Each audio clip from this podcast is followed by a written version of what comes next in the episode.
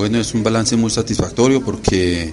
desde la gobernación de Caldas en cabeza del señor gobernador venimos acompañando y prestándole la asistencia técnica a todas las comunidades afro del departamento de Caldas. Nos reunimos con la consultiva departamental de comunidades afrodescendientes donde le entregamos los planes de desarrollo de cada una de, cada uno de los municipios que tienen población afro que les permiten a ellos a partir de este momento planificar y gestionar en cada uno de sus territorios cada una de las necesidades que tienen en los diferentes sectores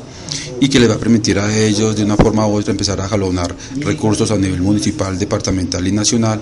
y mitigar toda una de las necesidades que tienen como población afro en el departamento de Caldas. Llegamos a una conclusión de que estamos trabajando muy articulados, tanto las comunidades afrodescendientes con la gobernación de Caldas.